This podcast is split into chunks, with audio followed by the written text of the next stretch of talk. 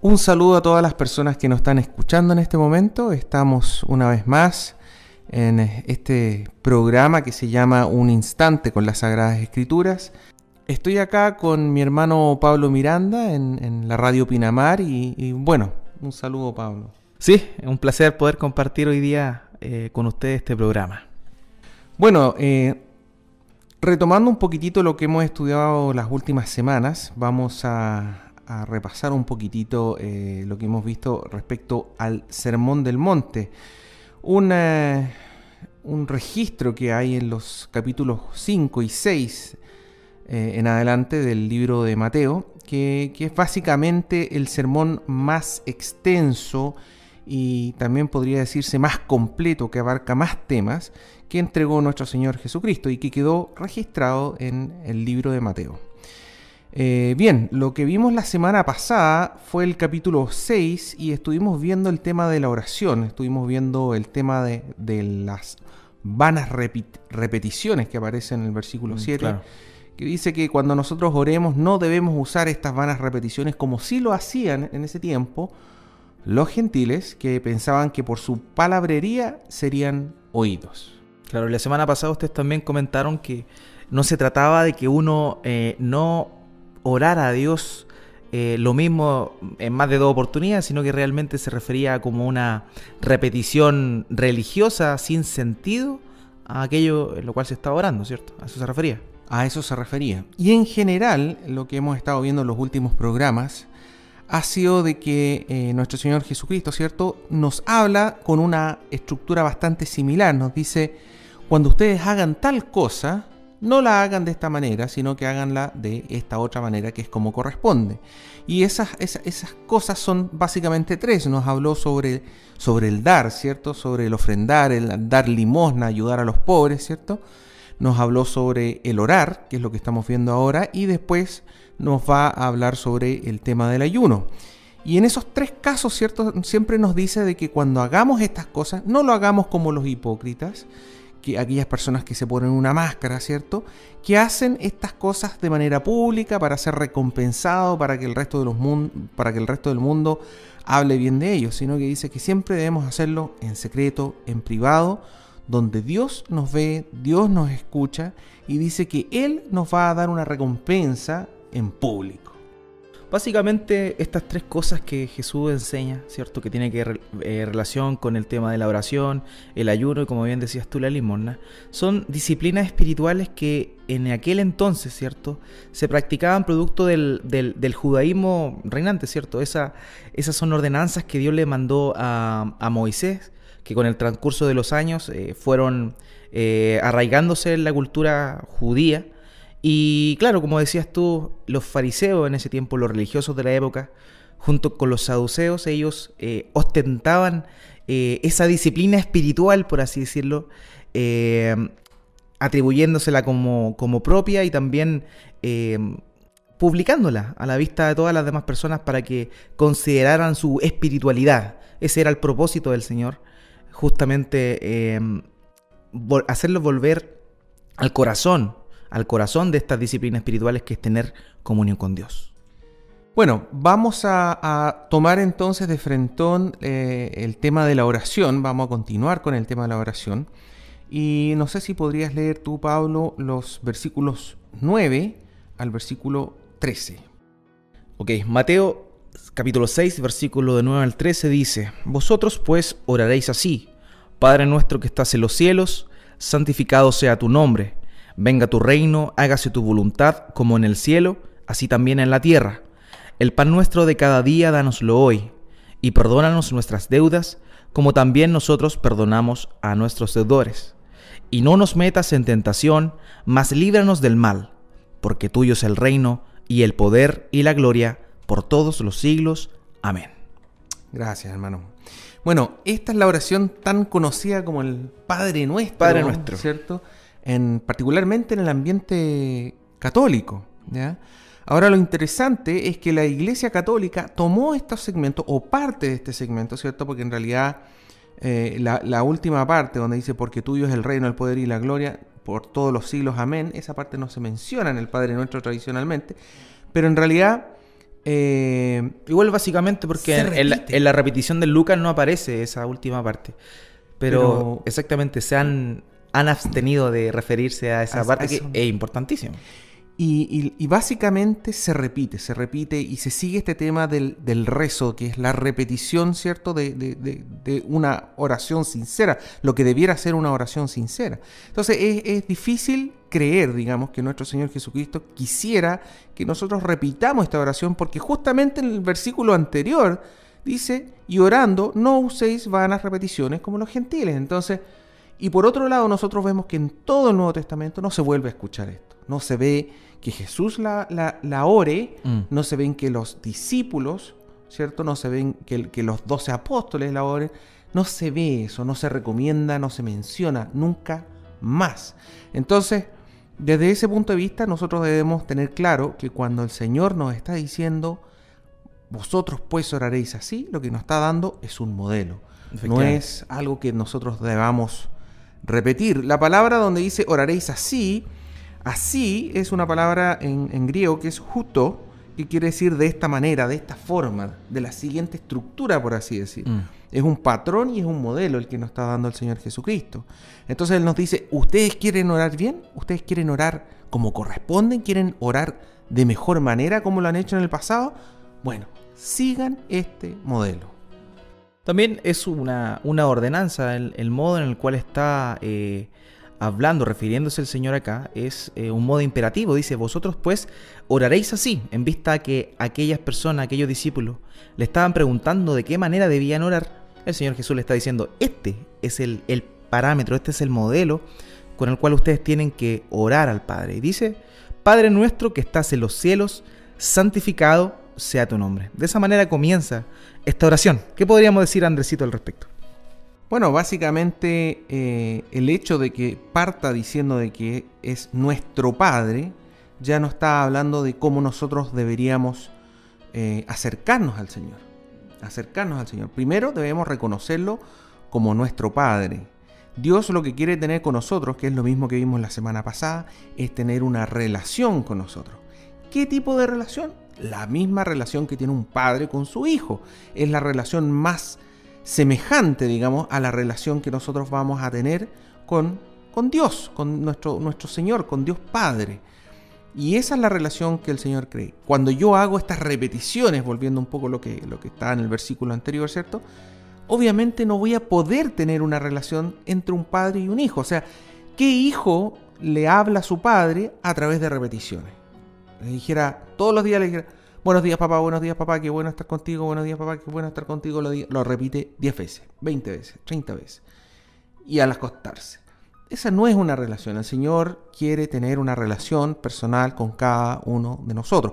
Y esa relación, la relación más semejante que nosotros por así podríamos podemos ver en, este mundo, en la tierra, es la relación entre un padre y un hijo. Lo, que es interesante también, Pablo, es que esta oración modelo, esta estructura, no comienza dando gracias, mm. ni termina dando gracias. De hecho, no dice gracias en ninguna parte. Y la mayoría de las oraciones que uno hace, parte dando gracias o en algún momento da las gracias. Mm. Sin embargo, la estructura del Señor, que el Señor nos está dando, digamos, no lo hace. No lo hace. Ahora, no significa que no debamos dar gracias. O sea, de hecho, el apóstol Pablo dice que orando con la acción de gracias, por tanto, eso se entiende. Ahora, a la hora de que el Señor Jesucristo le enseña a orar a sus discípulos, no menciona esa parte, pero no, no quiere decir tampoco que no, que no exista la gratitud dentro de una oración. Pero no implica que nosotros necesariamente... Son dos cosas diferentes, a eso, a eso voy yo.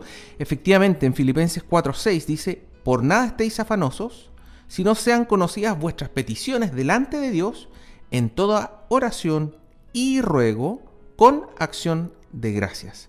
Entonces, son diferentes cosas. Una cosa es la oración donde yo voy a rogar, voy a entregarle las peticiones a mi Señor, pero además tengo el tema de las gracias y aquí dice con acción de gracias, o sea, también no basta con solamente decir gracias, aquí el Señor quiere que nosotros también tengamos una parte activa en las gracias. Yo, ¿cómo le doy las gracias a mi Señor?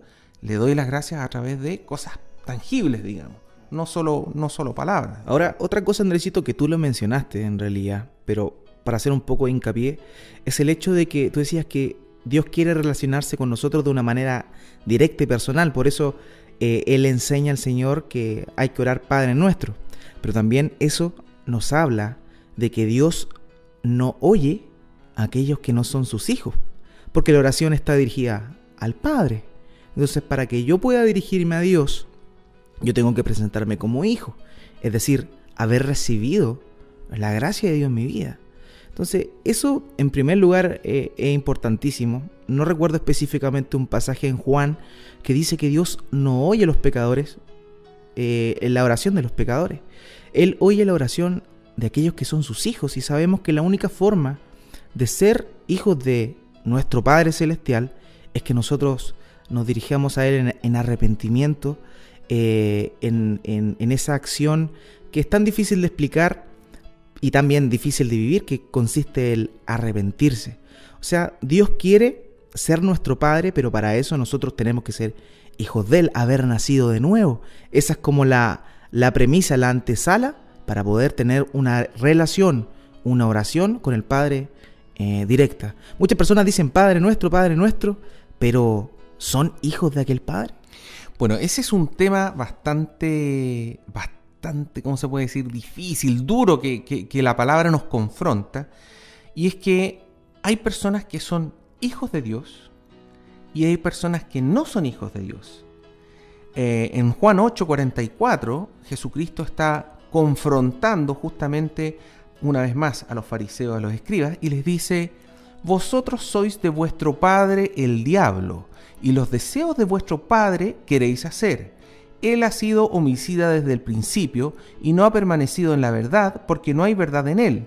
Cuando habla mentira, de suyo habla, porque es mentiroso y padre de mentira.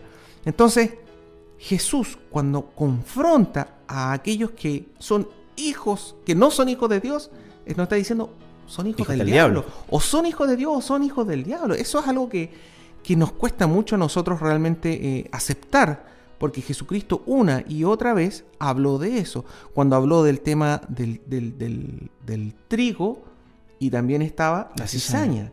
O había trigo o había cizaña. El trigo era cosechado y llevado al granero. La cizaña era quemada. Entonces es súper claro, tanjante y tajante, digamos, lo que nos dice el Nuevo Testamento. Eh, por más que la gente de repente dice, no, es que somos todos hijos de claro, Dios. Todos somos hijos de Dios. Pero lo que hemos descubierto nosotros es que somos todos criaturas de Dios, pero solamente algunos somos hijos de Dios. Un poco lo que, lo que aprendí contigo la otra vez, Andresito, que en realidad en este mundo existen dos tipos de personas.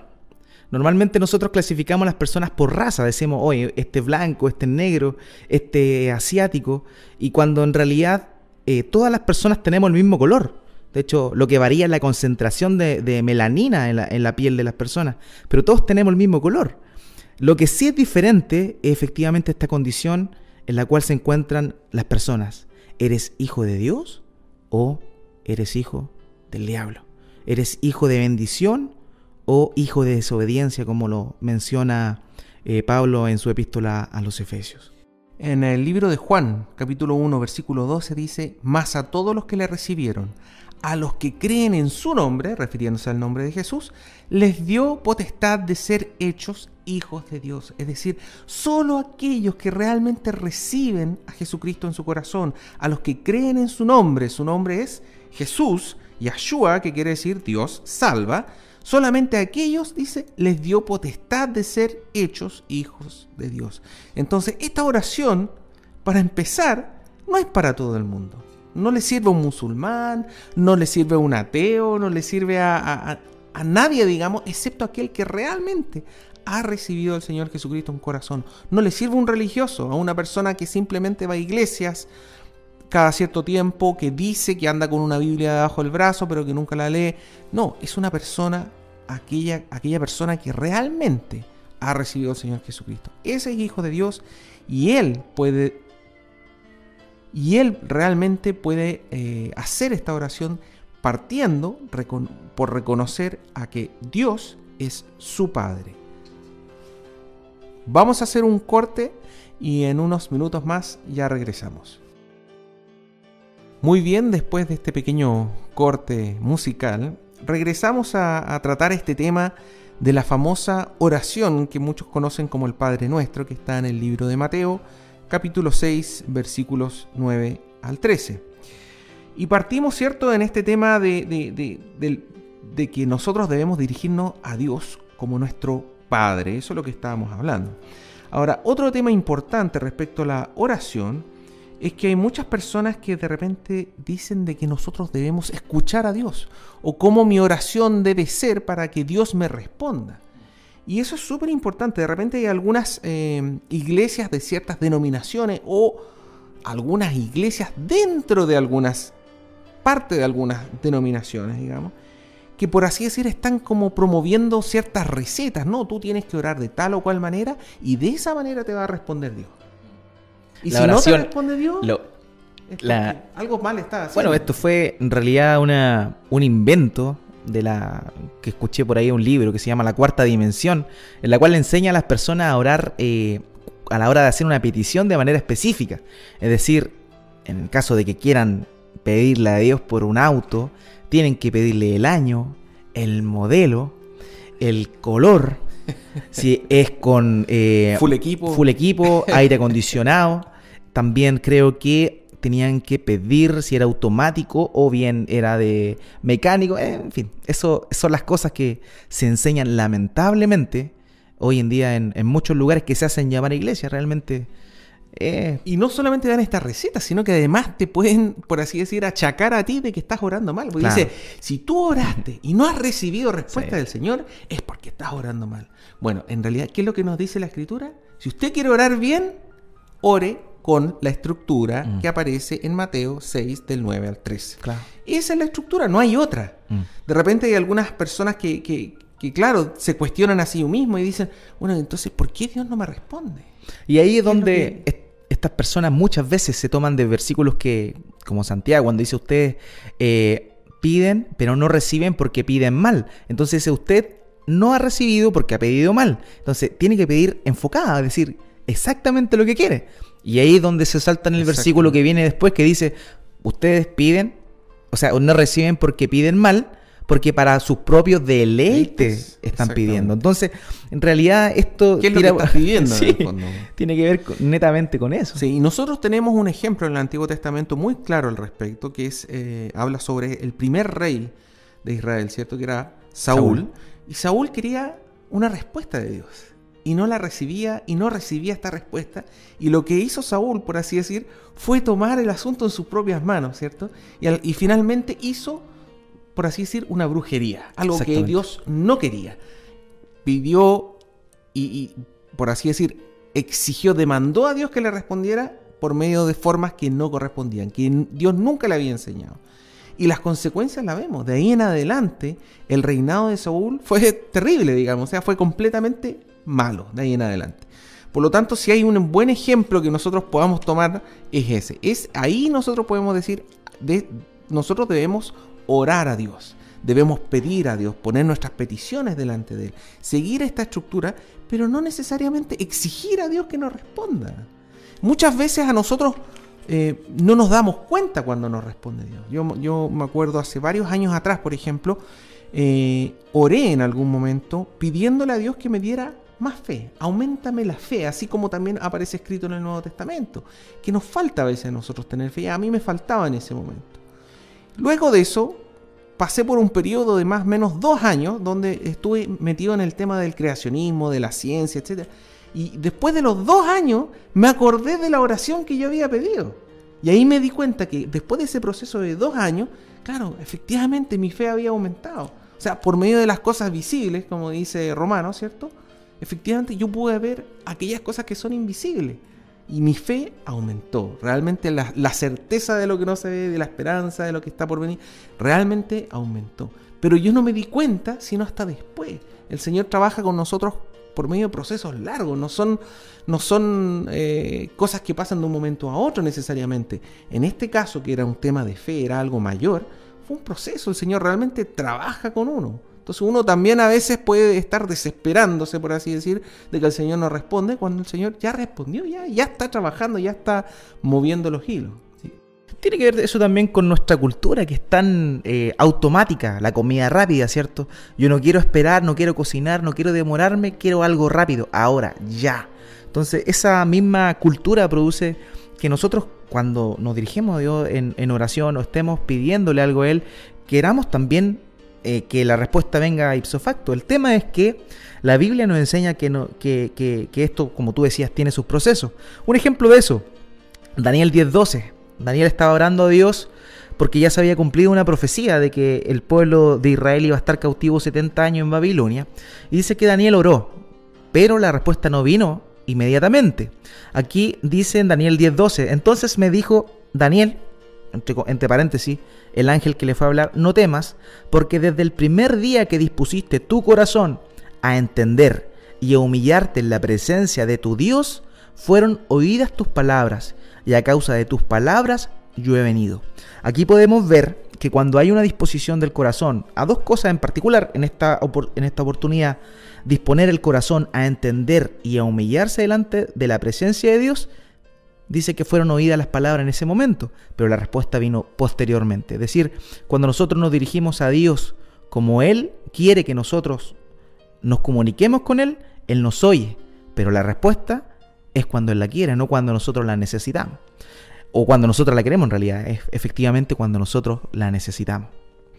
Exactamente. Entonces debemos estar atentos.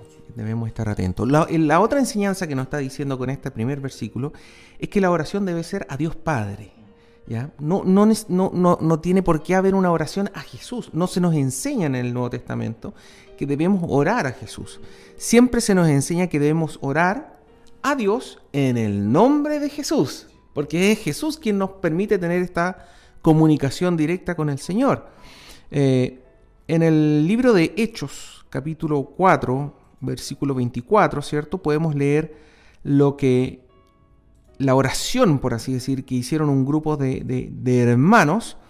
Eh, dice, y ellos habiéndolo oído, alzaron unánimes la voz a Dios y dijeron, Soberano Señor, tú eres Dios que hiciste el cielo y la tierra, el mar y todo lo que en ellos hay.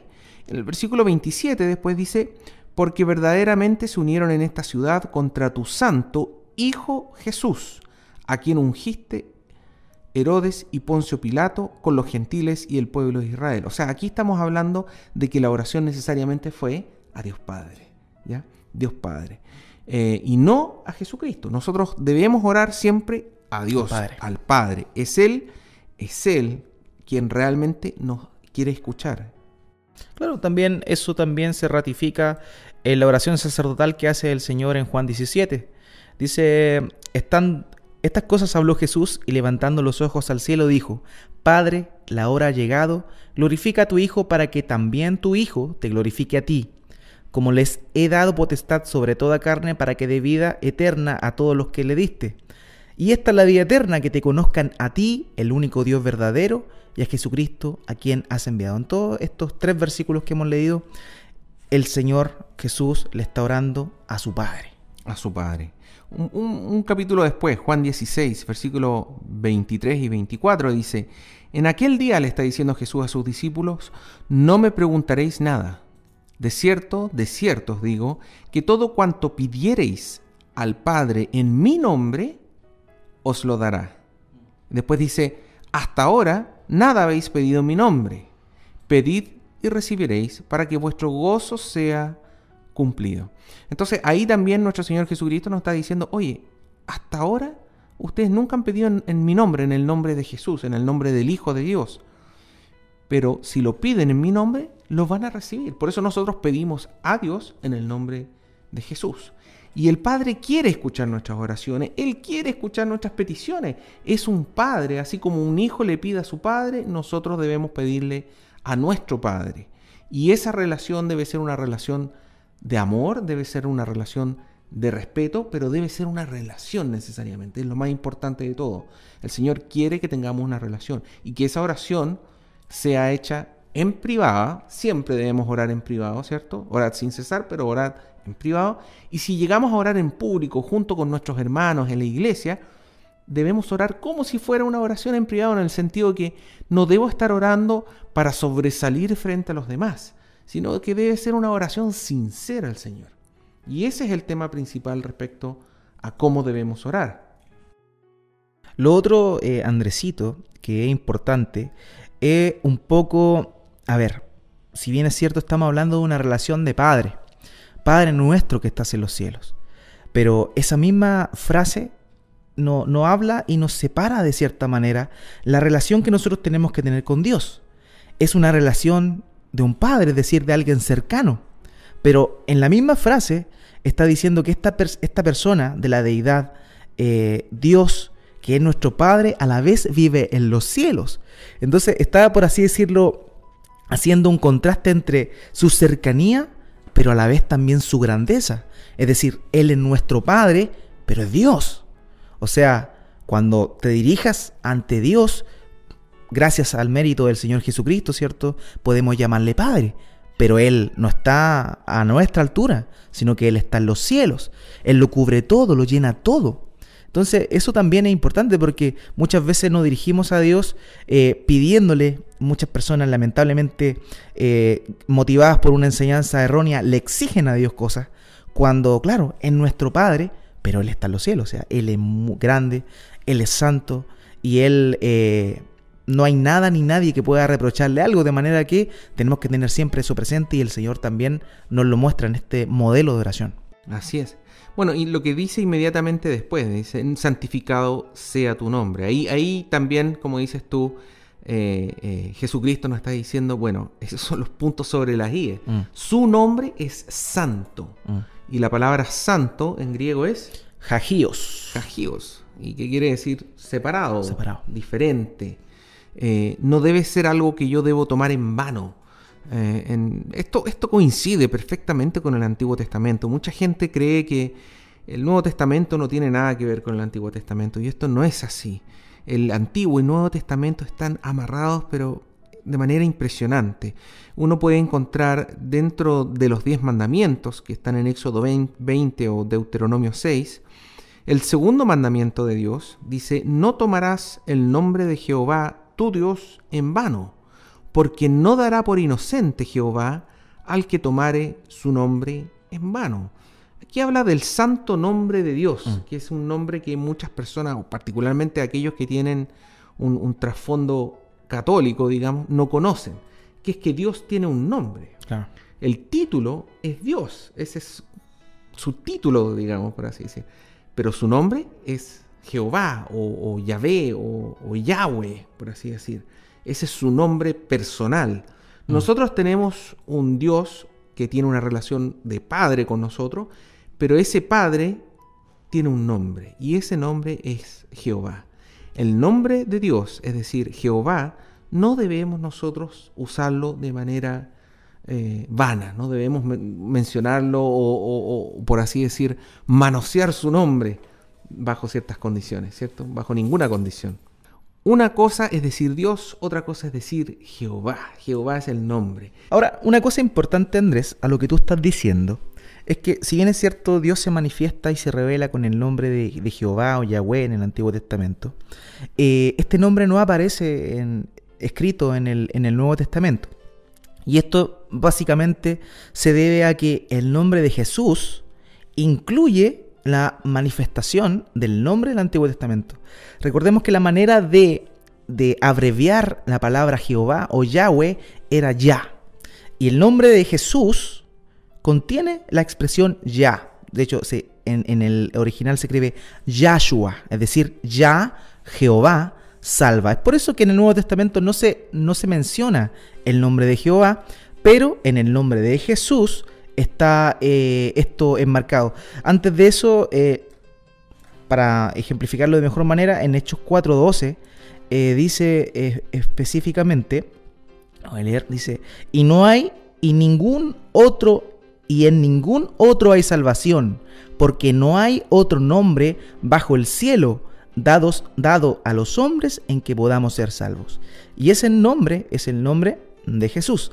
También esto lo podemos confirmar con Filipenses 2, en Filipenses 2, eh, del versículo 9 al 11. Dice, por lo cual Dios también lo exaltó hasta lo sumo y le dio un nombre que es sobre todo nombre, para que en el nombre de Jesús se doble toda rodilla de los que están en los cielos y en la tierra y debajo de la tierra, y toda lengua confiese que Jesucristo es el Señor para gloria de Dios Padre.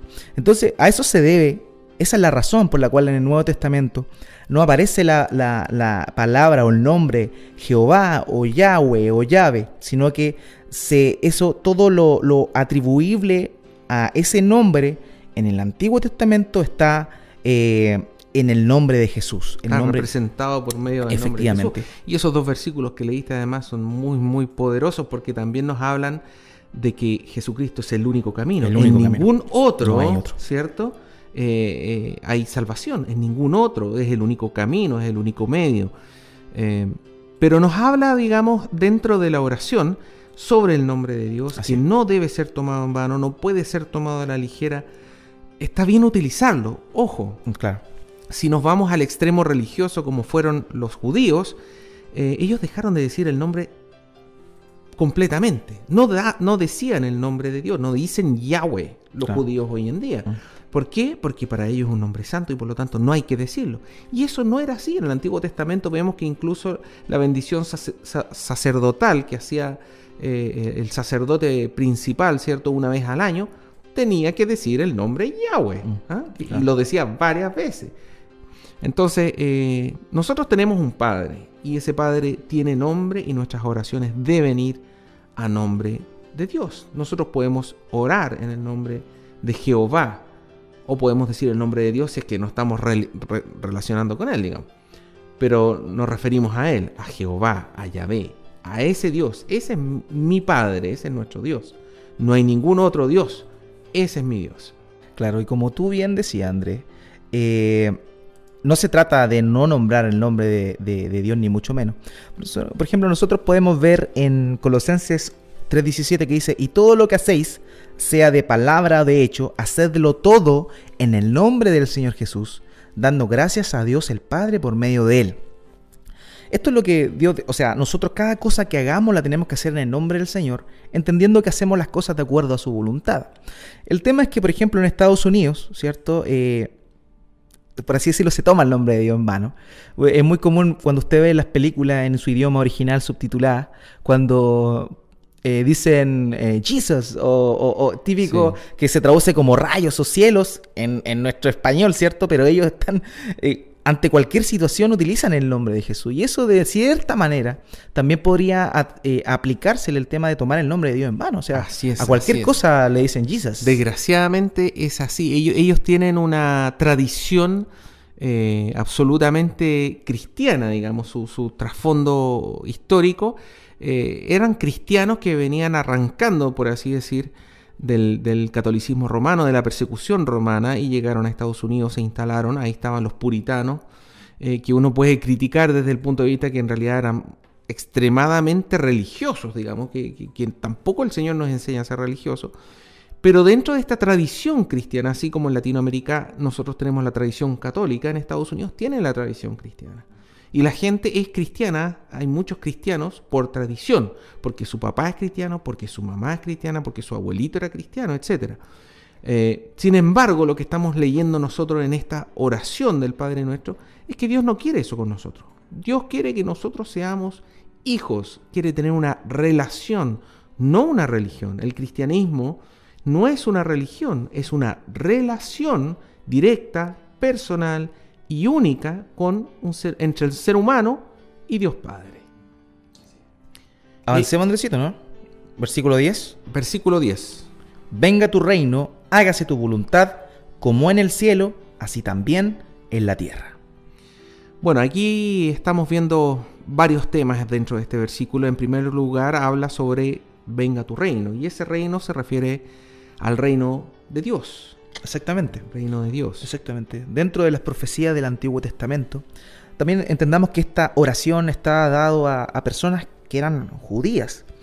Y dentro de la, de la profecía referente a la venida del Mesías de los judíos, que era el Señor Jesús, ¿cierto? Se atribuía que el Mesías iba a venir con gloria, con majestad Y, precisamente el Señor Jesús era el Mesías. Lo que pasa es que en ese tiempo eh, las personas no entendían que primero tenía que venir a salvar al pueblo sobre el cual luego iba a venir a reinar. Entonces por eso el Señor Jesús dentro de la oración eh, instaura también, venga tu reino, es decir, que venga el reino de Dios a, a, establecerse en este periodo que nosotros conocemos cuando eh, estudiamos la escritura llamado el milenio, que es cuando finalmente el Mesías retornará y, regirá el mundo desde Jerusalén. Entonces, en primera instancia, esta aplicación de Venga tu reino tiene directa relación con aquellas profecías que estaban eh, dichas referente al Mesías.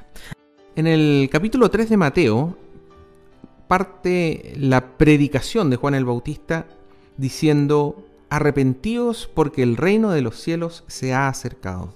Entonces si juntamos los dos versículos, Pablo, por un lado nos está diciendo arrepentíos, que es lo más importante, ¿cierto? Lo primero que debo hacer yo, si quiero ser hijo de Dios, debo partir arrepintiéndome. Pero después nos dice por qué. ¿Por qué debemos arrepentirnos? Porque el reino de los cielos se ha acercado. Entonces, el reino de los cielos se ha acercado y lo que estábamos leyendo en Mateo 6, ¿cierto? Vénganos tu reino. ¿Qué es lo que nos dice esto sobre el ser humano? El ser humano no puede acercarse al reino de Dios. No existe forma. No hay forma. Es el reino de Dios quien se acerca. Es el reino de Dios quien viene a nosotros. No al revés. Nosotros no podemos. Y eso es porque, eh, digamos, por eso nosotros decimos que nosotros no somos religiosos. No tenemos una religión. La palabra religión eh, normalmente se interpreta como religar el origen, volver a unir aquello que estaba separado, la relación entre Dios y el hombre, volver a unir esa relación. Pero lo que nos dice la escritura es que nosotros no podemos arreglarlo, no podemos acercarnos al reino de los cielos. Es el reino de los cielos quien se acerca a nosotros. Vénganos tu reino, que venga el reino. Y lo que dijo acá Juan el Bautista, el reino de los cielos se ha acercado. Se ha acercado. Vamos a una pausa musical y después continuamos. Muy bien, estamos de vuelta y ahora con la compañía de nuestro querido hermano y pastor Carlos Flores. Estábamos eh, leyendo el versículo 10 del capítulo 6 del libro de Mateo, eh, donde dice, venga tu reino, hágase tu voluntad como en el cielo, así también en la tierra. Vimos que venga tu reino, ¿cierto? Nos está dando una pista de que en realidad el ser humano no puede acercarse al reino de los cielos, es el reino de los cielos quien llega y se acerca al ser humano por medio de Jesucristo. Así es, bueno, aprovecho de saludar a nuestros auditores. Eh, y tal como dices tú, efectivamente este es el gran dilema de la religión, o, la gran, eh, el gran error del concepto de la religión, la que sea, porque cualquier religión eh, basa su, su, esencia de existencia en el hecho de eh, poder fabricar, por así decirlo, ¿no es cierto?, algún sistema o algún tipo de, de, fórmula para llegar a, Dios. Y cuando aprendemos de la escritura la realidad de nuestra condición, eh, lo primero que hace la escritura es colocarnos exactamente en el lugar en que nos encontramos por herencia, que es eh, muertos en nuestros delitos y pecados, como dice el libro de Efesios, eh, totalmente destituidos de la gloria de Dios, como dice el libro de Romanos, ajenos a la vida de Dios. Entonces, la condición nuestra es eh, completamente muerta desde el punto de vista espiritual, por lo tanto no hay forma de que el ser humano pueda revertir esa situación porque está en una situación absoluta, de condición absoluta. Cuando uno habla de la, eh, del efecto del pecado en el ser humano, el efecto del pecado en el ser humano no es un efecto parcial en lo espiritual, es un efecto total y absoluto. Entonces aquí el Señor nos está enseñando por medio de esta oración, tal como lo trataron ustedes, eh, eh, ¿no es cierto? Eh, el, hecho de que el, anhelo, el, el, grito de misericordia que hacemos nosotros porque ese reino de Dios venga a nosotros, venga a nosotros. Entonces, siempre nosotros establecemos solamente una súplica, pero en su, en su bendita bondad el Señor y en su inmensa gracia Él se acercó a, la humanidad en la persona de Jesucristo, proveyó de la forma en cómo los seres humanos podíamos regresar a Él, y por lo tanto cualquier cosa que salga de la fórmula de Dios, ¿no es cierto?, caería en el plano de la eh, esterilidad, de la incapacidad y también de, la, religión, de la religión, ¿no es cierto? La religión viene de la palabra religar, pero siempre la, la, forma de religar, porque la religión parte de la base y reconoce que estamos separados de Dios, ¿no es cierto? El punto es que la religión establece un sistema a partir de nosotros hacia Dios y eso es absolutamente imposible. A, partir de obras. Yo, yo, me acuerdo haber visto un tiempo atrás en un programa donde debatían varios religiosos, ¿ah? judíos, musulmanes, católicos, etcétera, digamos. Eh, y, estaba justamente este pastor John MacArthur. Y muchas discusiones, yo pienso, yo creo, por todos lados. Así es. Pero al final John MacArthur le dijo, mire, aquí hay dos fórmulas, no hay más. Todas las religiones del mundo dicen que por medio de obras yo llego a Dios. Y el cristianismo es el único que dice, usted no puede llegar a Dios por medio de obras. Usted solamente puede llegar a Dios por medio de fe. Y la fe no es una obra, es algo sobrenatural que usted va a creer en Jesucristo, va a creer que es su Hijo, que murió, que resucitó y que por medio de él va a llegar a Dios. Así es. No hay más, son esos dos caminos, digamos, por así decir. Y eso es lo que también nos enseña el Señor en el, en el Sermón del Monte, un poco más adelante. Exactamente. Está tan importante esto porque si algo eh, debemos lamentar en nuestra, en nuestra sociedad, en nuestra cultura, eh, en el caso de nosotros, eh, por causa de la cultura católica, pero en, en, cualquier otro lugar, el hinduismo, el, el, maometismo, no sé, el islam, perdón, eh, todo lo que es el corte oriental, en fin, todo tal como dices tú es por obra y desgraciadamente eso es lo que ha permeado eh, por siglos las generaciones y ya es una huella casi cultural e innata, ¿no es cierto?, con la que nosotros venimos a este mundo. Por eso es que una y otra vez más nosotros reconocemos eh, el toque sobrenatural del Espíritu Santo para poder salir de tal condición, porque de otra manera definitivamente es imposible también. Sí, lo interesante de este programa es que luego del comentario de John MacArthur, nadie le pudo debatir nada. o sea, teníamos al hindú, al, musulmán, teníamos al católico, o sea, teníamos de todo tipo de, religiones presentes, digamos, puras autoridades, judíos también, y ninguno le pudo debatir eso, que habían dos formas y habían dos caminos.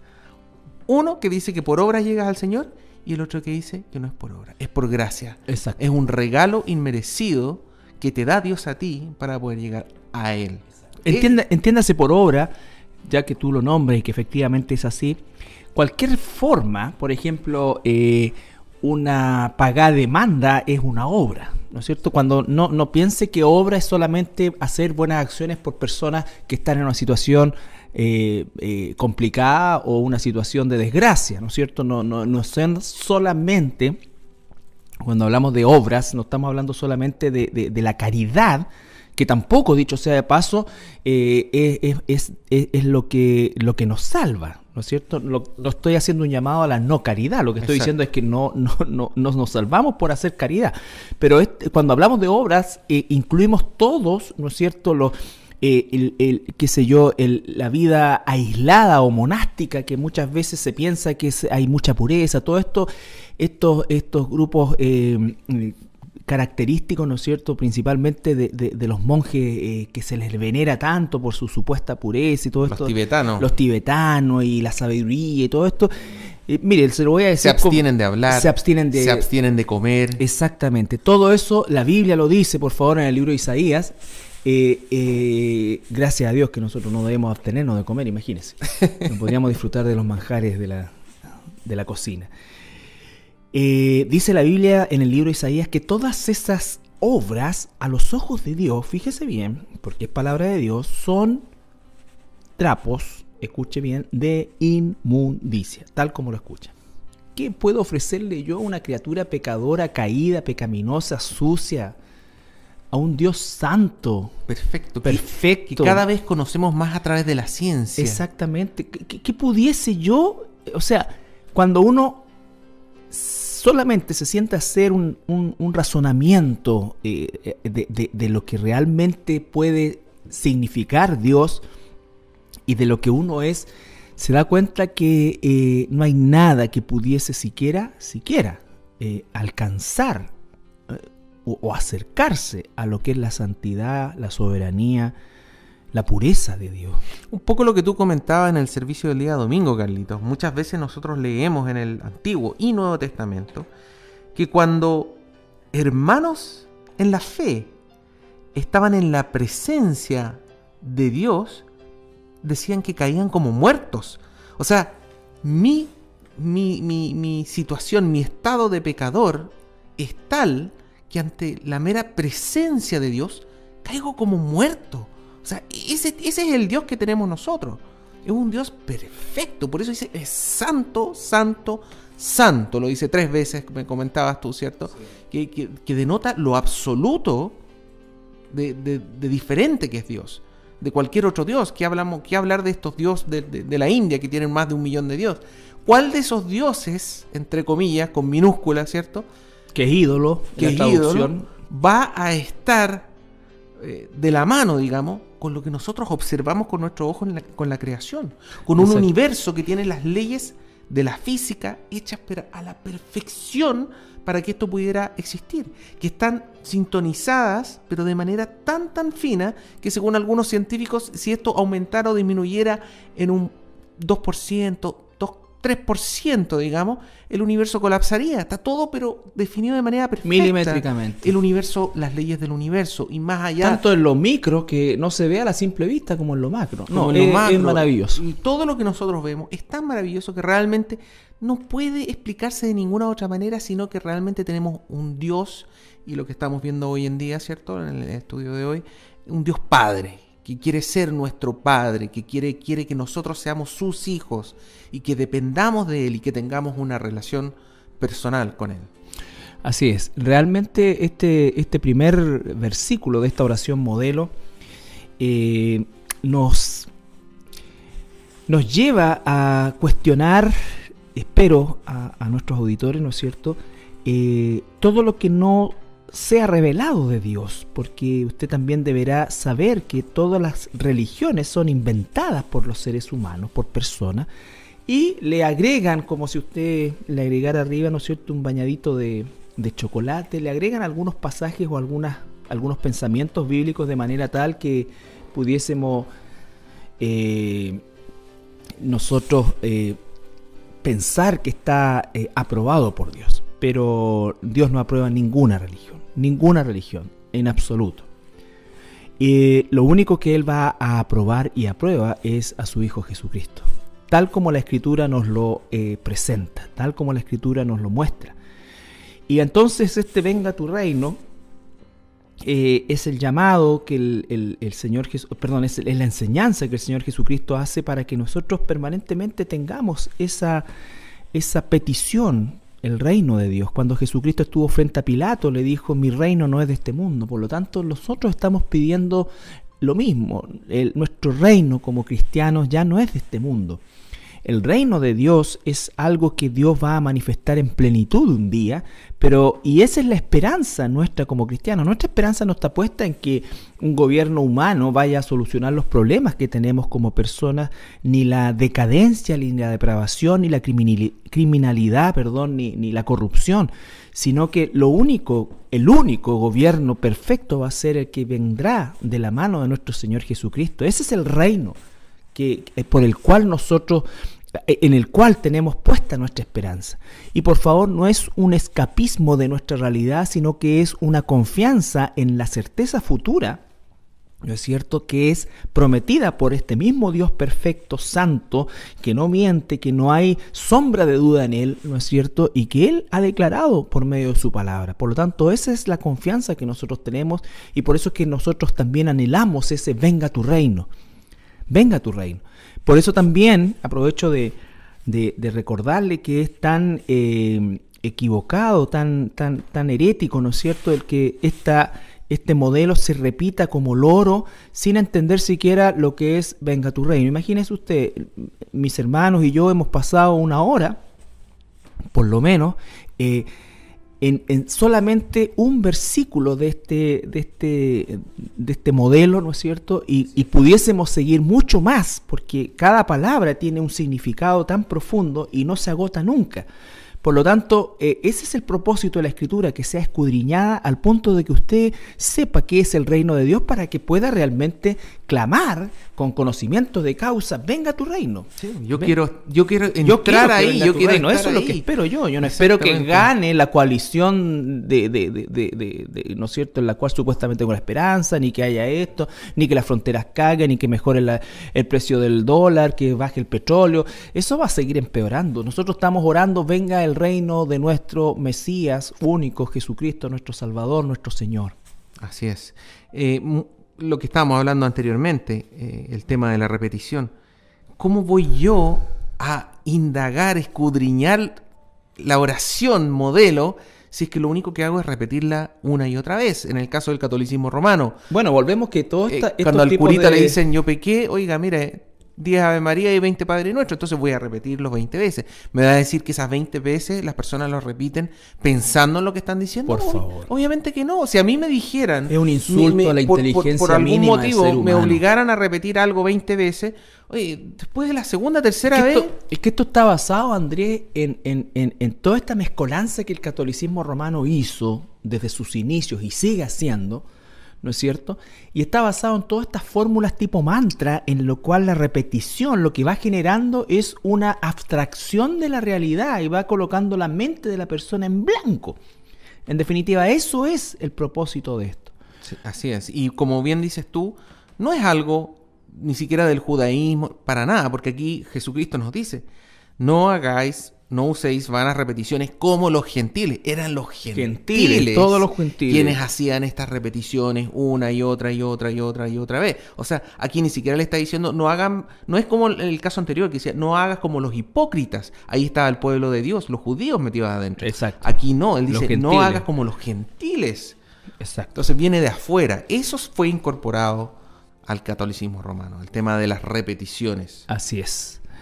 Bien, estamos llegando ya al final de nuestro programa. Agradecerle siempre su, su, sintonía. Esperamos ser de bendición, que usted pueda aprender por medio de estos programas. Y nuestro hermano Andrés va a dar algunos anuncios. Sí, como siempre, eh, recordarles que esta grabación, así como otras, están todas en la página web de nuestra iglesia en www.iglesiacristianalaserena.cl y que siempre tenemos el correo a quien usted, al cual usted puede enviar eh, sugerencias, comentarios, críticas. Eh, por favor envíela a contacto arroba iglesiacristianalaserena.cl. Así es, nos esperamos encontrar el próximo programa, que el Señor le bendiga y muchas gracias por su sintonía. Muchas oraciones. Amén. Bendiciones.